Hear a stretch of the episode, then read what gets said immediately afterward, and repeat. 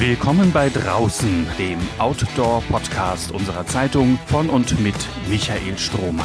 Begleiten Sie den Expeditions- und Ausdauerexperten zu Begegnungen, Erlebnissen und Abenteuern zwischen Harz und Himalaya. In Braunschweig steht zwar nicht das Hofbräuhaus, dafür aber einer der ältesten inhabergeführten Outdoor-Läden der Republik. Sachen für unterwegs, kurz SFU. Mit diesem Satz habe ich vor etwas mehr als zwei Jahren und damit noch knapp vor der Pandemie einen Zeitungsartikel über die Brüder Michael und Stefan Bode eingeleitet. Wie die beiden Branchenpioniere ihre Firma aus bescheidenen Anfängen seit 1983 auf und ausgebaut haben, davon erzählte dieser Artikel. Und es ging um die European Outdoor Film Tour, abgekürzt EOFT, die SFU Jahr für Jahr als lokaler Ausrichter dem heimischen Outdoor-Publikum präsentiert. Das Blockbuster-Format füllte stets die Stadthalle und war mit mehr als 2000 Zuschauern auf einen Schlag mutmaßlich die größte Einzelveranstaltung der Filmtournee kreuz und quer durch Deutschland. In diesem Jahr geht das Festival am 27. Januar im Braunschweiger Astor Filmtheater über die Bühne vor einem zahlenmäßig deutlich kleineren Publikum. Die Tickets waren wie üblich ziemlich schnell ausverkauft. Über das Konzept und die Ausrichtung der European Outdoor Film Tour habe ich im Herbst 2019 mit den Machern von der Produktionsfirma Moving Adventures aus München gesprochen. Damals erfuhr ich unter anderem, dass die Filmtour auf der Idee basiere, Bergsteiger, Kletterer, Kajakfahrer, Mountainbiker, Wanderer, Skifahrer und Snowboarder zu einer Gemeinschaft zu verbinden. Das Festival bediene ein Lebensgefühl.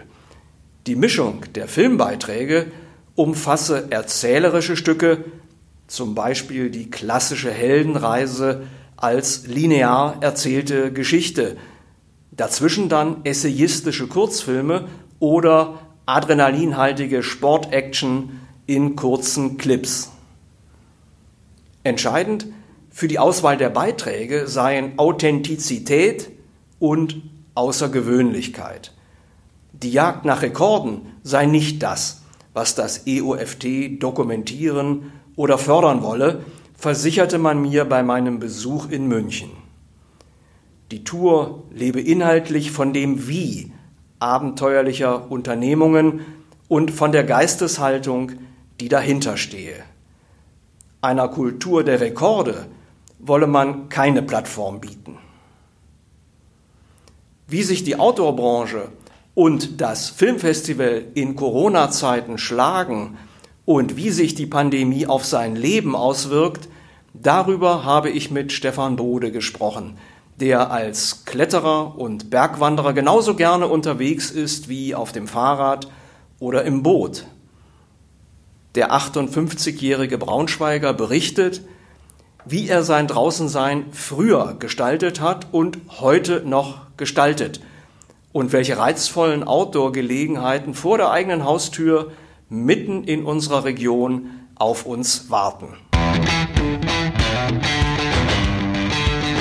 Lieber Stefan Bode, zu Beginn unseres Draußengesprächs vielleicht erstmal die Frage an Sie.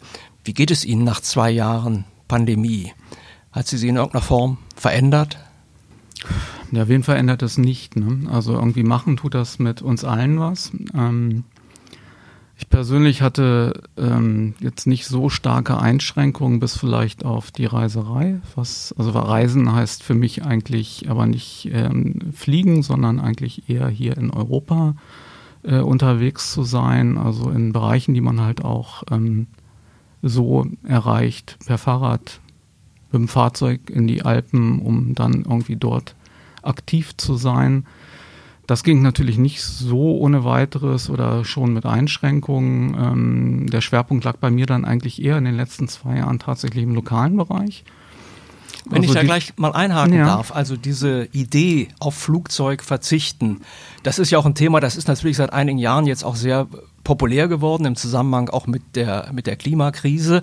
Äh, ist das bei Ihnen immer schon so gewesen oder gab es auch mal eine Phase, wo Sie die Welt dann eben auch per Flugzeug erkundet haben? Also ich bin in den 80er Jahren einige Male geflogen, in den 80er Jahren, also schon ewig her. Und die letzte Flugreise war, glaube ich, nach Amerika irgendwann um, um das Jahr 1990. Und ähm, ich fliege nicht so gerne, nicht weil, weil ich das Fliegen nicht mag, sondern weil mir einfach die Beziehung zur Entfernung fehlt. Also die räumliche Wahrnehmung zu meinem Reiseziel ist beim Fliegen völlig anders. Nun gut, es gibt einige Bereiche, die sich nur per Flugzeug erreichen lassen. Wenn ich nach Australien will, ist es extrem schwierig, da beim Schiff hinzufahren. Kann man auch machen, keine Frage. Gibt auch Personen, die das tatsächlich auf diese Art und Weise machen. Aber es ist an mir eher eine räumliche Distanz halt auch zu erleben und zu erfahren. Eine lange Zugreise nach Nordschweden, die hat was, die macht was mit einem. Da sitzt man die ganze Zeit in diesem Zug, hat zwei Tage Zeit, um da oben anzukommen und ja, man, man merkt, wie weit man weg ist. Ja. Und das genieße ich. Mhm. Dieses Unterwegssein, Sie sprachen die 80er Jahre an, das sind ja mutmaßlich dann vielleicht auch Ihre wenn ich das so sagen darf, wilden Jahre gewesen, wo man viel draußen ausprobiert hat. Äh, wie sieht das dann heute aus? Hat sich das qualitativ sehr verändert oder sind Sie immer noch wild draußen unterwegs, also machen eben auch anspruchsvolle Dinge, äh, Klettern, Kanu, was auch immer. Wie, wie sieht das aus? Wie verändert sich das über die Jahrzehnte? Also natürlich verändert sich da einiges. Also wie, Sie haben das konkret auch richtig benannt. In den 80er Jahren, das war so tatsächlich meine wilde Phase mit, mit viel Klettern, viel Bergsteigen. Das ging bis in die 90er hinein, wo man sich ausprobiert hat und einfach Sachen gemacht hat, die einen wirklich gefordert haben, also physisch und geistig gefordert haben und mit zunehmendem Alter verlagert sich das etwas. Jetzt unabhängig von Familie, die möglicherweise da auch eine Rolle mitspielt, probiert man andere Sachen aus. Bei mir war das so, dass ich in den 90ern irgendwann mal genug hatte von ewig nur Klettern gehen und äh, Bergsteigen gehen und habe dann irgendwann durch einen Mitarbeiter von uns halt, äh, der im Winter mit seinem Faltboot eine Tour hier in der Umgebung machen wollte, und das war November, minus zwei Grad. Und wir sind dann mit einem alten Klepperfaltboot nach Salzgitter-Ringelheim mit dem Zug gefahren, haben das dort aufgebaut. Und das war für mich eine völlig neue Welt. Ne? Das, ähm, äh, diese, diese Art und Weise unterwegs zu sein, kennenzulernen, das ähm, war anders und war ganz toll. Und ich habe seitdem also auch relativ viel dann mit Faltbooten unternommen ähm, weil es halt auch eine tolle Art und Weise ist, unterwegs zu sein. Das ist nur eine Facette und die kann man beliebig fortführen, auch gerade beim Radfahren. Also wir haben mit unseren Kindern, als sie klein waren, extrem viel Radreisen in Europa unternommen, da was mit dem Fahrradhänger. Später dann auch unabhängig äh, mit, mit äh, den Kindern alleine oder auch mit meiner Frau, so dass sich da doch einiges verändert. Aber die Art und Weise, draußen unterwegs zu sein mit natürlichen Mitteln, die habe ich immer beibehalten und das wird sich bei mir auch nicht ändern der Hinweis auf Salzgitter-Ringelheim. Ich vermute mal, das wird dann die innerste gewesen sein, auf der Sie da Ganz genau. Äh, per Boot unterwegs gewesen sind. Ja. Also ist das Stichwort, wie viel man eben auch bei uns einfach hier in der Region unternehmen kann, vor der eigenen Haustür. Man muss eben gar nicht so schrecklich weit reisen. Da kommen wir auch vielleicht später nochmal drauf äh, zu sprechen. Äh, aktueller Anlass, unter anderem für das Gespräch jetzt mit Ihnen, ist die European Outdoor Film Tour, die auch 2022 wieder nach Braunschweig kommt. Sie sind äh, mit Ihrem Unternehmen, mit Ihrem Geschäft seit vielen, vielen Jahren da lokaler Eventpartner mhm. für, diese, für dieses Filmfestival, das eben kreuz und quer durch Deutschland tourt. Braunschweig war in früheren Jahren, glaube ich, sogar immer der Standort, wo es die größte Einzelveranstaltung gab, äh, gemessen an der Zuschauerzahl mit 2000 Leuten, die dann immer in die Stadthalle kamen. In diesem Jahr, am 27. Januar, soll es im Astor Filmtheater stattfinden. Äh, wie viele Menschen passen da rein? Ja, das sind deutlich weniger natürlich halt, das knapp 300, wenn ich das richtig im Hinterkopf hatte, in dem Saal, der zur Verfügung stand. Der war beim ersten Mal natürlich jetzt ähm, auch schon ausverkauft und ist auch jetzt sofort ausverkauft gewesen. Äh, die Veranstaltung hat in Braunschweig eine gewisse Geschichte, wie Sie es eben schon erwähnt haben und ist die größte Veranstaltung hier weit und breit und insofern wäre da deutlich mehr Potenzial gewesen, ähm, was aber natürlich aufgrund der äußeren Rahmenbedingungen jetzt einfach nicht möglich ist. Vielleicht ein kleiner Rückblick mal an die Anfänge. Äh, wie sind Sie darauf gekommen, dort mitzumachen? Welche Erwartungen äh, spielten da eine Rolle, diese, diese Veranstaltung quasi nach Braunschweig zu holen? Ja, das war eine andere Zeit. Das ist ja schon 20 Jahre her, wie die EFT irgendwie anfing. Und das ging eigentlich äh, aus, von Hannover aus. Wir haben damals gerade unsere, unser Geschäft in Hannover geöffnet gehabt. Und da war halt die Anfrage da, ob wir das Lust hätten, das zu machen in Hannover. Und haben dann gesagt, naja, wenn, wenn wir es in Hannover machen, dann machen wir es auch in Braunschweig. Und ähm, die Outdoor-Szene war auch noch eine etwas andere. Das war noch mehr also weniger Hype und äh, mehr Personen, die wirklich der Materie verhaftet waren. Und auch die Filme waren dementsprechend halt ein Stück weit anders, wobei ja, der, der gesamte Stil doch beibehalten wurde. Wenn Sie, Entschuldigung, wenn Sie sagen, der Materie verhaftet, mhm. heißt, also das war im Publikum dann mehr Leute, die selber auch ganz aktiv unterwegs gewesen sind draußen, also eben vielleicht sich nicht nur theoretisch für das Thema interessieren, sondern eben Praxis Bezug auch hatten? Anfänglich ja, und dann kam aber immer mehr so dieses Mensch, da ist eine coole Veranstaltung, geh da mal hin. Ne? Und das sieht man auch an der Altersstruktur. Also das sind sehr, sehr viele junge Leute. Der Altersdurchschnitt, ich kann schlecht schätzen, aber ganz viel Klientel zwischen, ich sag mal, 20 und 35, die häufig auch in Gruppen kommen. Ne? Also Leute, die aktiv draußen gemeinsam Radfahren gehen oder ähm, wie auch immer unterwegs sind. Und insofern halt einfach eine Veranstaltung, die natürlich, weil es besondere Dinge sind, die dort äh, präsentiert werden, wo man sich individuell entfalten kann, was ja heute in der heutigen Zeit nicht mehr ganz so einfach ist und was auch zieht und das äh, zieht natürlich auch Publikum an. Mhm. Ich glaube, dieser, das wäre jetzt eine Vermutung von mir, dieser eben dieser Charakter eines Treffpunktes, eines Szene-Treffpunktes anlässlich eben dieser Videos und dieser Filme, die da gezeigt werden, das spielt eine ganz, ganz große Rolle. Möglicherweise auch unabhängig von der, ich sag mal, von der Ausrichtung und Qualität der Filme. Also einfach dieses Zusammenkommen ist das letztendlich der magische Faktor und gar nicht so sehr die Frage, äh, ja, wie gut sind jetzt und wie sinnvoll sind die Videos, die da gezeigt werden?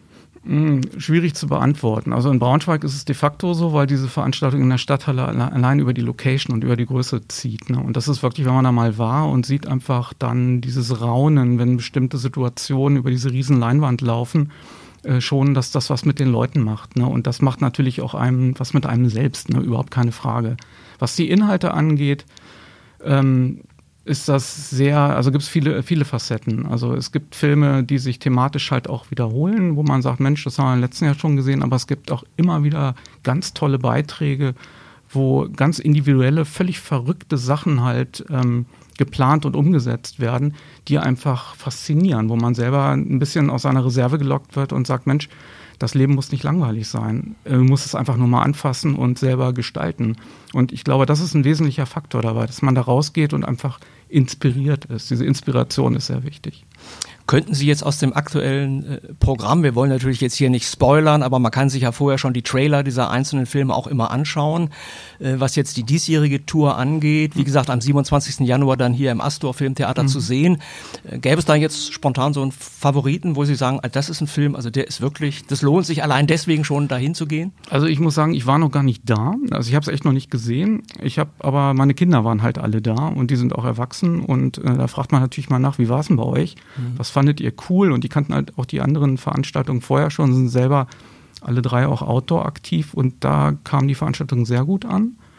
Gab einen sehr tollen Beitrag von einem jungen Mann, der per Rad und laufend halt die Welt umrundet hat, was wirklich halt ähm, sehr individuell und äh, sehr inspirierend, wie ich eben schon sagte, halt war. Dann äh, gibt es einen Beitrag über zwei Klettererinnen, die mit dem Fahrrad durch die Alpen gefahren sind, weil sie in Corona einfach nicht ähm, ihre Expeditionen halt in Übersee haben stattfinden lassen können und sind da einfach losgekachelt, haben sich ein Rad genommen oder zwei Räder mit Hänger, Bergsportausrüstung drauf und zwei sehr, sehr gute Alpinistinnen, eine, eine ältere, eine jüngere und da sind fast so wie Mutter und Tochter durch die Alpen gefahren und sind dann klettern gewesen. Also wirklich verrückte Sachen, die aber auch irgendwie wieder normal gegründet sind, wo man auch wieder so das Gefühl hat, Mensch, eigentlich musst du selber auch mal was machen. Das ist wahrscheinlich, also für die Betrachter, äh, das, was einfach auch ähm, dann so, so beeindruckend ist, dass man mit wenig, aus wenig was machen kann. Man muss es einfach nur mal versuchen.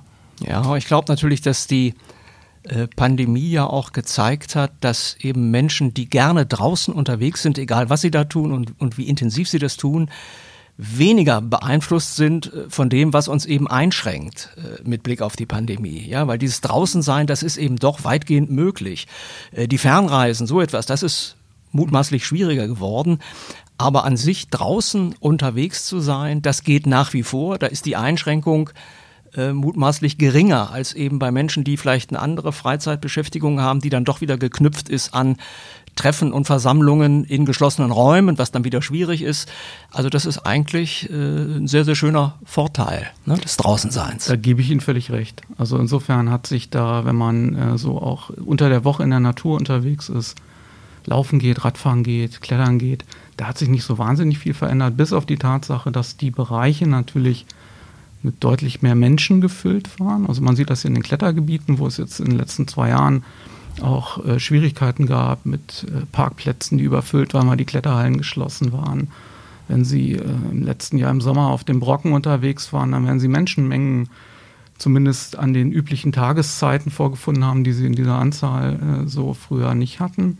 Also da ist schon viel passiert. Ähm, das ist jetzt aber nicht nur negativ, auch wenn es natürlich in, der, in, dem Moment halt ähm, vielleicht für, den, für jemanden selbst äh, nerven kann. Aber es ist doch schön, wenn die Leute die Menschen für sich diese Art unterwegs zu sein, alternativ zu vermeintlichen Fernreisen, entdeckt und gefunden haben.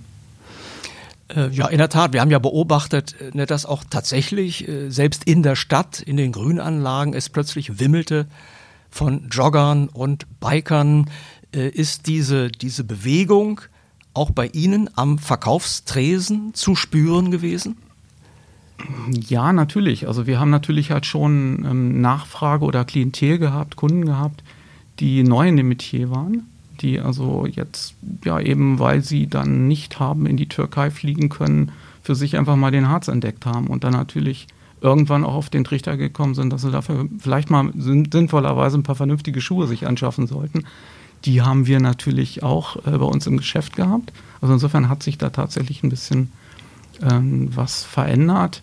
Ähm, noch besser sieht man es, glaube ich, auf dem Radmarkt, auf dem Fahrradmarkt, der also unglaublich geboomt hat in dieser Zeit. Wenn Sie jetzt ein Fahrrad kaufen wollen, werden Sie große Schwierigkeiten haben. Die sind leergefegt bis auf die nächsten zwei Jahre. Und ähm, insofern merkt natürlich die Outdoor-Branche und ähm, der Radbereich, der Freizeitbereich halt sehr wohl, dass da halt mehr passiert. Unabhängig davon, haben auch wir unsere Schwierigkeiten, weil wir natürlich halt auf Lieferanten angewiesen sind und wenn die Ware nicht kommt, dann ist das auch anstrengend. Und das haben wir in diesem Jahr extrem gemerkt. Und das wird auch im nächsten und übernächsten Jahr in der Branche und so weitergehen. Die Konkurrenz durch den Onlinehandel, das ist ja auch, ne, wird ja auch Land auf, Land ab äh, diskutiert.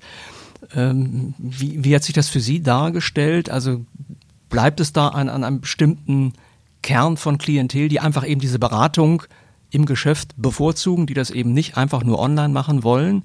Äh, oder schlägt das bei Ihnen auch mittlerweile stark zu Buche, diese Konkurrenz? Also klar, Wettbewerb belebt das Geschäft, aber wir sind natürlich schon darauf angewiesen, ähm, äh, das ist unser, unser Kerngeschäft, mit Menschen zu arbeiten. Und das wird sehr wohl wertgeschätzt. Also insofern äh, denke ich, ist unser Geschäftsmodell nach wie vor absolut in Ordnung. Wir sind auch digital unterwegs, aber jetzt nicht direkt ähm, als ein Betreiber von einem großen Online-Shop. Das machen wir nicht, sondern wir wollen mit den Menschen arbeiten, wir wollen die Menschen beraten. Wir haben vernünftige Ware da, wir haben eine sehr gute Produktauswahl, wir haben Mitarbeiter, die äh, in allererster Güte selbst halt viel gereist und unterwegs sind. Ein ganz, ganz äh, wichtiger Faktor dabei. Also wenn man zu uns kommt, dann kriegt man nicht irgendwas verkauft, sondern man kommt halt wirklich eine solide Beratung. Und das kann auch mal so sein, dass man sagt, ähm, Mensch, die Schuhe sind in Ordnung, die kannst du neu besohlen lassen, da braucht man gar nichts machen. Also insofern versuchen wir wirklich an der Praxis orientiert mit unseren Kunden umzugehen und diese Wertschätzung, die wir unseren Kunden entgegenbringen, die kriegen wir auch zurück. Sicher, es gibt mal eine Ausnahme äh, von Personen, die das äh, möglicherweise anders sehen, die auf einem anderen Gleis unterwegs sind. Damit müssen wir leben, damit können wir aber auch leben. Mhm. Also man könnte ja fast fragen äh, oder sagen, die Menschen kommen zu Ihnen, um Rucksäcke, Zelte, Wanderschuhe äh, zu kaufen. Aber was suchen Sie noch bei Ihnen? Was suchen Sie noch bei uns? Sie suchen natürlich auch Tipps. Diese, die möchten gerne den Kontakt haben. Die wollen fürs Wochenende auch mal äh, wissen, Mensch, was kann ich da machen halt, wenn, wenn ich im Winter unterwegs bin, habt ihr nochmal äh, einen Hinweis, was vielleicht einfach eine coole Location ist, wo man unterwegs äh, sein könnte. Und äh, dieses äh, Gesamtensemble zwischen einer soliden Produktauswahl und dem, was wir darüber hinaus bieten als Ladengeschäft, das ist halt das, was uns am Markt da eigentlich auch ganz gut ähm, positioniert. Ich komme noch mal abschließend, wir haben jetzt einen etwas größeren Bogen geschlagen, ähm, European Outdoor Film Tour. Äh, sie wird das äh, Pandemiegeschehen überleben? Also jetzt sind Sie ja von der Stadthalle 2000 Zuschauer erstmal runtergegangen auf eine Zuschauerzahl von 300. Hm, also es geht weiter. Die Frage ist, wie geht es weiter? Wird das ganze Konzept äh, die Pandemie überleben können? Gehe ich mal von aus, denn diese Problematik mit den Veranstaltungen scheint in erster Linie eine Braunschweiger Problematik zu sein, was die Locations angeht. Ähm, in Hannover ist das bei weitem nicht so. Wir sind in Hannover ja da auch ähm, mit der Veranstaltung dabei und äh, dort findet das in ähnlicher Stärke statt, wie es äh, vor der Pandemie auch stattgefunden hat. In Braunschweig ist einfach ähm, das Problem, dass die Stadthalle halt dadurch, dass sie nicht zur Verfügung steht, durch die Renovierungsarbeiten, einfach ausfällt. Insofern diese Situation, die wir jetzt hier in Braunschweig haben, würde ich jetzt nicht auf die auf die komplette EOFT übertragen. Das wird schon weitergehen und äh, bis jetzt war man immer so gut, dass man die Formate eigentlich auch dem Geschehen entsprechend hat anpassen können. Was mich jetzt nochmal interessieren würde, Sie sind nun ein altgedienter Profi, wenn ich das so sagen darf, was eben das Draußensein angeht. Ähm, wenn man jetzt sieht, wie die Menschen in Pandemiezeiten reagieren, aber vielleicht eben auch schon davor, man kann ja vielleicht durchaus den Eindruck gewinnen, Menschen suchen da auch so eine Flucht aus ihrem Alltag. Also warum ist das so populär, draußen unterwegs zu sein, Reisen zu unternehmen, die Alpen zu erkunden, was auch immer? Äh, überhaupt dieses Phänomen, ne? Urlaub machen, also diese Unterteilung äh, des eigenen Alltags so in Arbeitswelt, äh, eher irgendwie, naja, muss man, muss man durch. Äh, und dann die Belohnung quasi ein, zweimal im Jahr, mhm. Urlaub, verreisen. Ähm, also wenn man den Gedanken weiterspielt, Flucht aus dem Alltag, äh, müsste man dann nicht vielleicht eher darüber nachdenken, am Alltag etwas zu ändern, also die Fluchtgründe vielleicht auch mal zu bearbeiten, ne? also statt sich per Urlaub zu belohnen für ein Leben, was einem vielleicht so, wie man es führt, gar nicht zu 100 Prozent gefällt. Also zugespitzt die Frage, dieses Verhältnis von Alltag, Alltagsleben zu dem draußen sein, zu dem Erlebnis zwei, dreimal im Jahr. Äh, wie würden Sie dieses Verhältnis beschreiben? Das ist eine sehr gute Frage und dafür gibt es eigentlich eine, ein ganz gutes Gleichnis. Das ist nämlich der, der Lehrer, der mit seinem Vorhaben bis zu seiner Rente wartet ne, und dann mit 65 pensioniert wird und dann irgendwo seine ganz großen Vorhaben, die er hat, umsetzen wollen, umsetzen möchte und dann am Herzinfarkt verstirbt oder ich weiß nicht was. Also das kann ich insofern auch schwer nachvollziehen, solche Dinge zu trennen. Jeder Tag ist lebenswert und ich kann jeden Tag versuchen im Alltag, wenn ich gerne unterwegs bin, auch gern draußen unterwegs bin, versuchen bestimmte, und wenn es nur eine Bewegungseinheit ist, in meinen Alltag einzubauen. Das heißt, ich fahre vielleicht einfach mal, auch wenn es regnet, mit dem Fahrrad zur Arbeit. Ja, und nehme eben nicht dann das Auto. Es ist manchmal, klar, ist da eine Schwelle da und man muss ein bisschen den inneren Schweinehund überwinden, aber das ist bei so trivialen Angelegenheiten wie einem Arbeitsweg so einfach Bewegung und auch ein Erleben der Natur in den Alltag einzubauen. Genauso gut wie ja, Waldbaden, so ein schönes Thema halt. Ne? Also habe ich es vor zwei Jahren das erste Mal gehört, wusste gar nicht, dass es sowas gibt. Ne? Und das ist wahrscheinlich das Gleiche, als äh, wenn, ja, wenn ich, wie ich früher irgendwie als, als junger Mann und auch heute noch irgendwie bei Dauerregen einen Heidenspaß hatte, mit Laufschuhen durch den Wald zu fräsen. Und einfach, es hat geregnet, man hat den Wind in den Blättern, also natürlich keine Kopfhörer aufgehabt, ne? sondern läuft einfach durch den Wald, ist eine Stunde unterwegs, ist herrlich physisch verausgabt und stellt sich pudelwohl unter die Dusche und sagt, Mann, das war super halt. Ne? Also das sind jetzt unabhängig von diesen großen Touren, diese kleinen Fluchten. Und ja, das ist im Prinzip die Kunst, den Alltag zu leben. Oder andersrum, den Alltag zum Kunstwerk zu machen. Und das kann auch ein langes Wochenende sein. Das sind ja diese berühmten kleinen Fluchten. Man muss ja nicht immer, unbedingt immer bis nach Nordnorwegen fahren. Ne, das kann auch mal eine tolle Tour sein, die man mit dem Fahrrad in der Heide macht. Gibt super schöne Bereiche. Das erste Mal, wie ich äh, die Heide so bewusst erlebt habe, war für mich äh, früher immer so ein, so ein Ort, wo meine Großmutter mit ihren Schwestern hingefahren ist. Und als wir Mitte der 80er das erste Mal nach drei Monaten Afrika zurückkamen und mit dem Fahrrad durch die Heide fuhren, das war einfach unglaublich. Ich habe die mit ganz anderen Augen gesehen. Ne?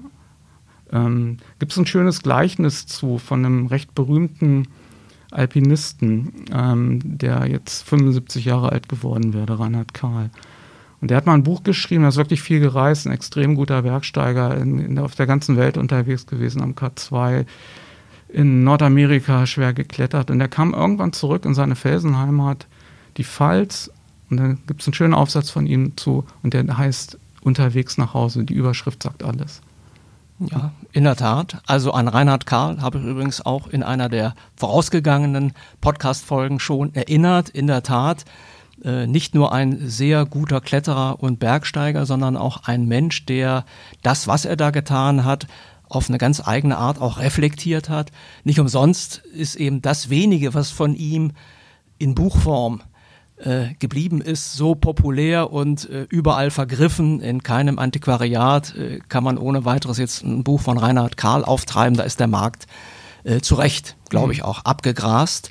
Äh, damit wären wir so ein bisschen wieder bei dem Thema äh, vor der eigenen Haustür, mhm. in der eigenen Region unterwegs sein. Wollen Sie unseren Zuhörerinnen und Zuhörern mal verraten, was so Lieblingsspots von Ihnen sind in der Region? Wo fahren Sie besonders gerne hin oder radeln besonders gerne hin? Ja, die, die ganz geheimen Sachen, die haut man jetzt hier natürlich nicht raus. Das ist schon klar, weil dann, dann hat man da wirklich die, die Massen halt rumlaufen. Ich finde es so schon manchmal relativ anstrengend, dass an Orten, die ich von früher noch als relativ einsam kenne, mittlerweile durch irgendwelche Navigations-Apps, doch äh, schon einfach äh, viele Leute sind klar, die haben genauso das Recht, da unterwegs zu sein, aber wird natürlich immer mehr und äh, insofern ist es immer so ein schwieriges Thema. Aber generell bin ich gerne mit dem, mit dem Rad hier im, im ähm, Bereich des Harzes äh, unterwegs, also im Harzvorland gibt es wunderschöne Ecken. Im Harz gibt es wunderschöne Ecken, insbesondere im Ostharz, weil der einfach noch etwas naturbelassener ist oder weniger ich sag mal, anthropogene Einflüsse im, im eigentlichen äh, Sinne hat, wie das im Westharz ist, also doch ein bisschen äh, weitläufiger auch und auch weniger Menschen unterwegs sind. Und ja, da gibt es einige ganz tolle äh, Bereiche, äh, die ich jetzt aber nicht unbedingt namentlich benennen möchte, in denen ich sehr gerne bin, insbesondere dann auch unter der Woche und nicht am Wochenende. Und so diese Kulminationspunkte, die alle kennen, die frequentiere ich zwar auch, aber dann meistens zu Tageszeiten, wo ich dann doch mit relativ wenig Mitmenschen unterwegs sein darf. Naja, was Sie beschrieben haben mit den Orientierungs-Apps, ähm, das führt ja auch schon zu ganz bestimmten Situationen, nicht? Also gerade so schmale, verborgene Trails, die man eben früher selber hätte erstmal entdecken müssen. Ja, die findet man jetzt ganz leicht, die kriegt man vorgeschlagen von irgendwelchen Apps, mach doch mhm. mal dies oder jenes und führt natürlich dazu, dass eben Wege, Pfade, Trails, die gar nicht dafür geeignet sind, größere Menschenmassen überhaupt aufzunehmen, dass die natürlich deutliche Spuren davontragen, wenn da auch Mountainbiker zum Beispiel äh, in größeren Scharen dann plötzlich solche Wege befahren, die äh, zunächst mal kaum erkennbar waren, mhm. aber dann einfach durch die digitale Präsenz da sind, für viele erkennbar sind und dann werden die genutzt und jetzt fangen ja zum Teil dann auch schon Waldbesitzer an, solche Wege zu blockieren. Da werden Stämme quergelegt, weil die mittlerweile auch schon erkannt haben, da sind jetzt plötzlich Leute äh, in, in Bereichen unterwegs, in Abschnitten auch der Wälder unterwegs, die waren eigentlich immer ruhig und abgeschieden und plötzlich herrscht da Trubel. Mhm. Äh, und das gefällt natürlich auch nicht jedem Waldbesitzer, das kann man schon auch irgendwie nachvollziehen. Mhm. Äh, und dann entsteht da jetzt schon so eine stillschweigende Gegenbewegung, ne, dass man eben Wege blockiert, Äste querlegt, Stämme querlegt. Also um da irgendwie was dagegen zu setzen. Mhm. Um, die Outdoor-Literatur, wir sprachen ja eben nur ganz kurz über Reinhard Karl, aber ansonsten, wie oft kommen Sie dazu, auch ein bisschen Outdoor-Literatur zu verfolgen? Gibt es da etwas, was Sie aktuell lesen oder früher gerne gelesen haben? Ja, also da bin ich ähm, tatsächlich jemand, der also sehr, sehr viel liest in diesem Bereich, äh, vor allem im, im alpinen Bereich dort natürlich, also wir hatten ja von Reinhard Karlgeweg, da gibt es auch noch ein paar andere Protagonisten des letzten Jahrhunderts, wo es sehr interessant sind, sich äh, zu versuchen, in die damalige Zeit einzudenken und mit den Augen dieser Personen dann in, in, Wahrnehmung des Kontextes, also in der Zeit, in der sie sich bewegt haben, halt ihre Touren und ihre Unternehmungen Revue passieren zu lassen. Das finde ich schon sehr, äh, sehr interessant. Also zu Reinhard Karl gibt es in den 30er Jahren einen guten Kletterer aus, Mün äh, aus München, Leo Maduschka, der ein sehr interessantes Buch dazu geschrieben hat, der damals auch so ein Freigeist war und das war quasi so ein Reinhard Karl der 30er. Ne? Und das ist natürlich auch spannend, mal zu gucken, wie waren das bei denen früher? Was hat die bewegt? Und was war für die wichtig? Und im Endeffekt hat sich da eigentlich, was die Intention angeht, draußen unterwegs zu sein und das, was sie haben erleben wollen, gar nicht so wahnsinnig viel geändert. Ne? Das ist bei diesen Personen doch äh, sehr ähnlich gewesen und ich bewundere sehr, äh, mit wie wenig Technik und mit wie wenig Ausrüstung äh, damalige, ja, nicht nur Alpinisten, Kletterer, auch Polarforscher ins Ungewisse aufgebrochen sind und einfach sehr, sehr viel gewagt haben, aber auch sehr, sehr viel zurückbekommen haben. Das finde ich absolut faszinierend. Ne? Und da ist Ausrüstung manchmal sogar hinderlich. Also wir sind ja alle eigentlich fürchterlich overequipped, wenn man es mal ganz vorsichtig ausdrücken darf. Ne? Es geht halt auch mit viel, viel einfacheren Mitteln und das ist halt auch ein Reiz. Ne? Und insofern finde ich äh, die, die, die Tatsache, dass man einfach mal die Perspektive vorangegangener Generationen einnimmt und in deren Zeit versucht, deren Erleben nachzuempfinden, sehr spannend. Wir haben ja mal vor äh, gut zwei Jahren äh, zu einem anderen Anlass gemeinsam gesprochen über den Begriff Abenteuer. Also weil Sie das gerade nochmal eingeworfen haben, das mhm. Wagnis, dieses ins absolute Unbekannte aufbrechen, was eben frühere Generationen noch tatsächlich zu leisten hatten, das ist heute ja eigentlich weg, kann man glaube ich sagen. Ne? Also man kann sich über alles vorab informieren, mhm. über nahezu jeden Punkt auf der, auf der Erdoberfläche kann ich mir vorher Informationen schon besorgen. Also ich äh, begebe mich da nicht wirklich ins komplett Unbekannte. Also vielleicht greifen wir in Kurzform unser Gespräch von damals nochmal auf, versuchen das zumindest, weil natürlich der Begriff Abenteuer ist ja ein, riesiger Begriff. Mhm. Über den könnten wir alleine vermutlich zwei Stunden sprechen. Versuchen wir es mal mit einer Kurzform. Äh, was wäre für Sie in heutiger Zeit noch ein Abenteuer? Was, was müsste dazu gehören? Also Abenteuer lebt natürlich von einer gewissen Ungewissheit, ne? also von Dingen, die halt nicht vorausschauend geplant werden können. Äh, viele Touren, die heute gemacht werden, wie Sie es schon sagten, sind äh, über Google Maps einsehbar. Man kann äh, im Internet wirklich jegliche Bezugspunkte, Versorgungsquellen, Wetterdaten ablesen, sodass von der Unwägbarkeit her, von den Variablen, die schwer einschätzbar sind, ähm, doch eigentlich nicht mehr so wahnsinnig viel überbleibt, es sei denn, man nimmt sich da Dinge vor, die einfach, was die physische Präsenz angeht, so hoch angesiedelt sind, dass allein das in so einem Grenzbereich ähm, ausschlaggebend ist, um in Grenzsituationen zu kommen. Abenteuer ist aber auf, aufs Einfache runtergebrochen. Also eigentlich meistens passiert es dann, wenn irgendwas schief geht. Ne? Also wenn einfach Sachen mal nicht so laufen, wie sie laufen sollen und man gefordert ist, dann wird es relativ schnell abenteuerlich. Ne? Und man muss ein bisschen gucken, wie kriegt man das jetzt hingebogen? Wenn man alleine ist, ist eine ganz, ganz besondere Erfahrung. Wenn man mit einem Partner oder einer Partnerin unterwegs ist, ist das Zwischenmenschliche natürlich ein ganz entscheidender Faktor dabei. Man lernt sich auf eine völlig andere Art und Weise kennen. Und bei bestimmten Dingen, die man im Vorfeld, was Touren angeht, plant, sollte man auch relativ genau hingucken, mit wem mache ich denn das jetzt eigentlich? Ne? Kenne ich die Person ausreichend?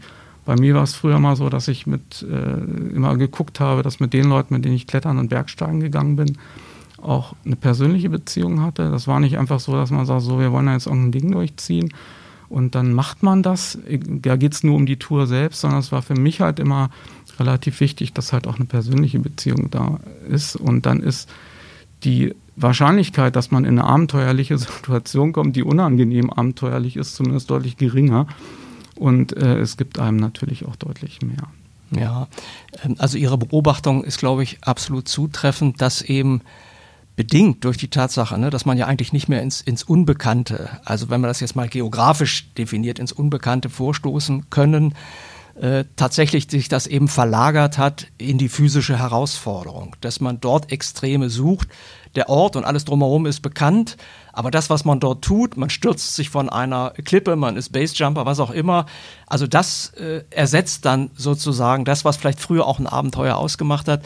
Das wird jetzt noch stärker nach innen, möglicherweise eben auch verlagert auf das tatsächlich eigene, äh, ganz private Erleben, was man da hat äh, und was einen ja äh, wohl auch süchtig machen kann. Nicht? Also wenn wir mal so sehen, was so alles passiert, äh, mittlerweile, was auch über Videos auf YouTube äh, gepostet wird, was Menschen da so machen, da kämen wir jetzt fast noch mal zurück zum, zum Outdoor Film Festival. Nicht? Also wie sich das noch abgrenzen kann gegen diese Flut von Self-Made Videos, die natürlich äh, Sportler rund um die Welt äh, ins Netz stellen von dem, was sie da tun. Also ob sie mit dem Schlitten äh, zum Nordpol äh, marschieren oder sich eben äh, als mhm. Basejumper äh, ne, von, irg von irgendeinem Berg in die Tiefe stürzen.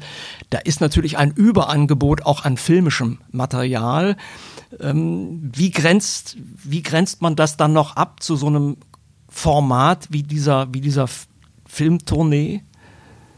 Finde ich, finde ich sehr schwierig zu beantworten. Ich meine, diese ganzen Dinge, die Sie eben erwähnt haben, sind natürlich alle Sachen, die von Personen veranstaltet werden, die relativ extrovertiert sind, die teilweise halt auch unter dem Vorsatz antreten, diese Dinge später halt, äh, ich sag mal, salopp verkaufen oder vermarkten zu wollen.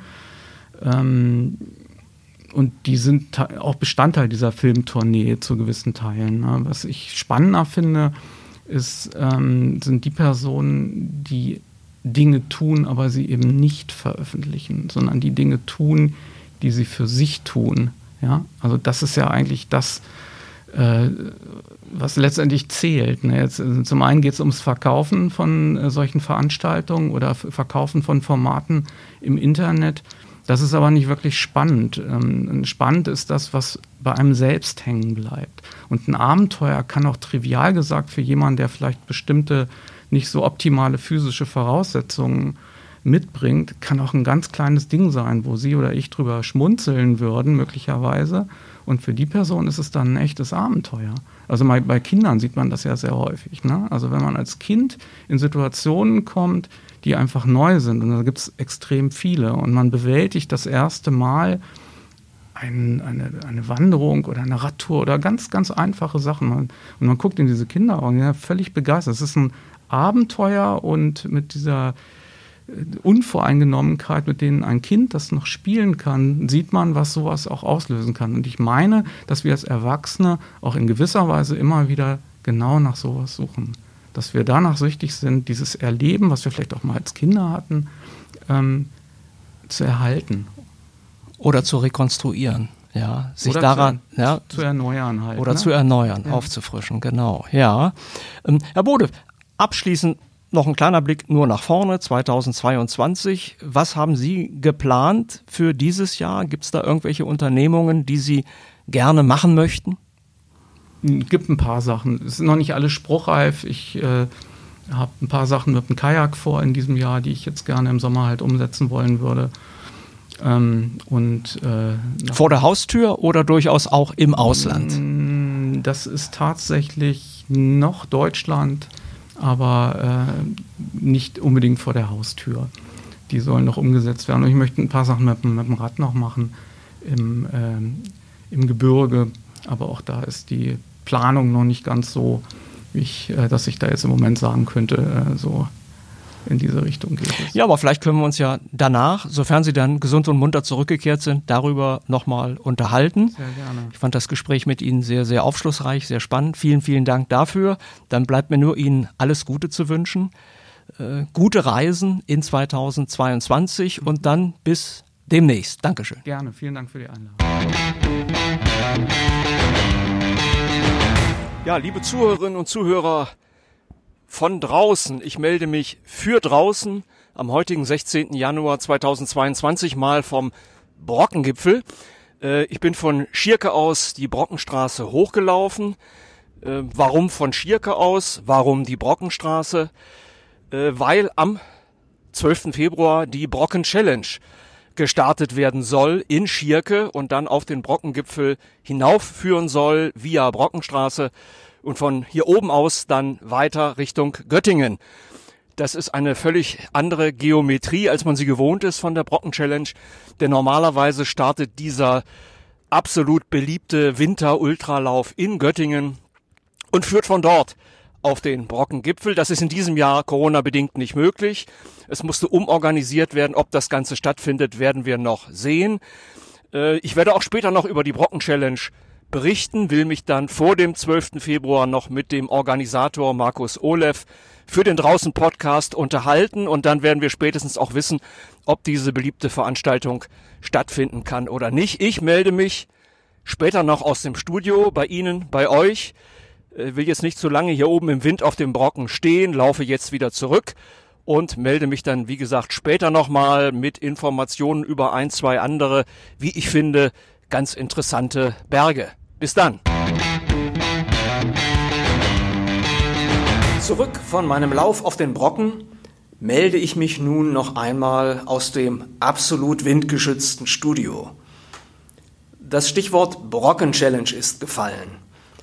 Dieser in vielerlei Hinsicht bemerkenswerte Ultralauf über eine Distanz von 80 Kilometern ist entstanden aus einer privaten Ersterfahrung, die der Organisator und Outdoor-Sportler Markus Olev aus Göttingen zu Anfang des neuen Jahrhunderts gemacht hat.